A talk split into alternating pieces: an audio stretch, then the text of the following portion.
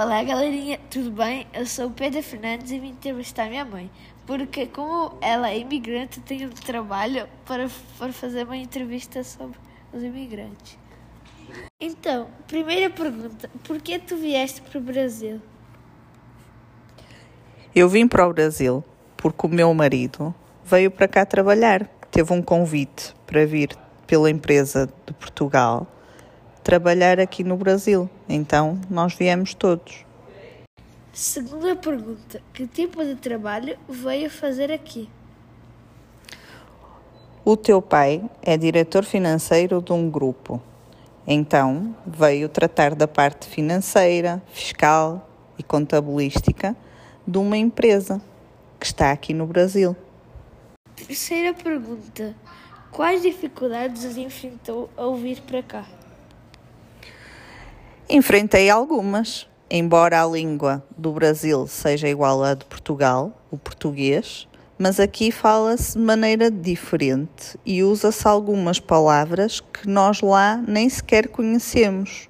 Então, às vezes, fica difícil entender o que alguns brasileiros dizem, comprar algumas coisas nas lojas.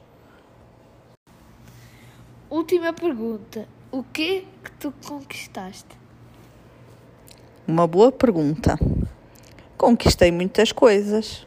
Conquistei amigos, pessoas que nunca me tinham visto e consegui conquistar a confiança delas e ganhei a sua amizade. Fiquei a conhecer mais das tradições brasileiras, da maneira de viver aqui, o que eles comem.